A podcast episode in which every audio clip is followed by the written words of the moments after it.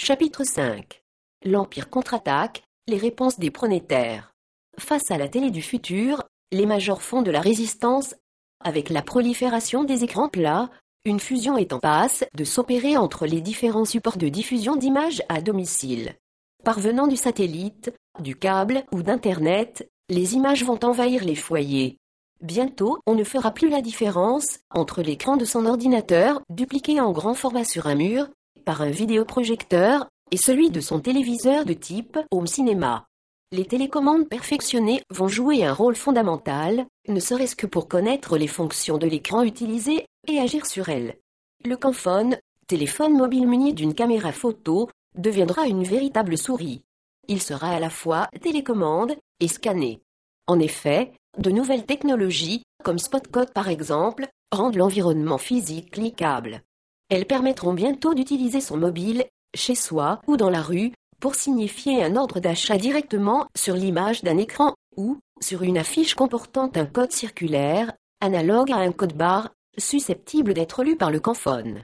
Grâce à un clic photo sur ce code, l'usager sera mis directement en relation avec le site web de l'entreprise ou recevra un SMS répondant à sa question. Les chaînes de télévision vont développer des menus d'achat supportant des transactions par carte bancaire grâce à des terminaux de lecture connectés au PC et capables de communiquer avec le téléviseur. Les fournisseurs de programmes vont tenter de continuer à capter la plus grande audience possible et à obliger les téléspectateurs à ne pas zapper pendant la publicité. Ils disposent de plusieurs moyens pour les contraindre à rester fidèles à l'émission diffusée sur leur chaîne. Tout d'abord, la télé-réalité. Des études ont démontré que, lorsque les zappeurs tombaient sur de tels programmes, ils restaient généralement sur la chaîne pour en savoir plus. Ils répondent dans cela à un mécanisme de survie de nature darwinienne et propre à tous les animaux, mémoriser les événements dramatiques, pour savoir les éviter si l'on y était confronté, et ainsi survivre, et éventuellement poursuivre la chaîne de reproduction, ce qui représente un avantage évolutif pour l'espèce. Si l'émission parvient à retenir son attention pendant plus de 15 secondes, le zapper a de bonnes chances de regarder la suite. Dans son livre Les stars, à la fin des années 50, Edgar Morin avait déjà eu l'intuition que le plus important, pour les médias, était de montrer une personnalité célèbre, un Olympien, dans des situations de faits divers. Récemment, ces émissions à la mode montrant des gens en état de survie ont réalisé les meilleurs scores d'audience.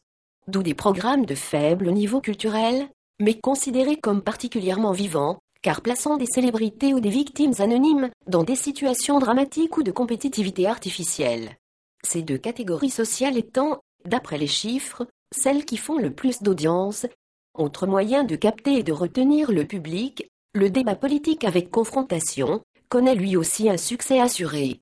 Dans les émissions du type talk show, en présence de spectateurs, dont les réactions sont visibles à l'écran, et qui font partie de la mise en scène, des invités se disputent autour d'une table ou dans une sorte d'amphithéâtre.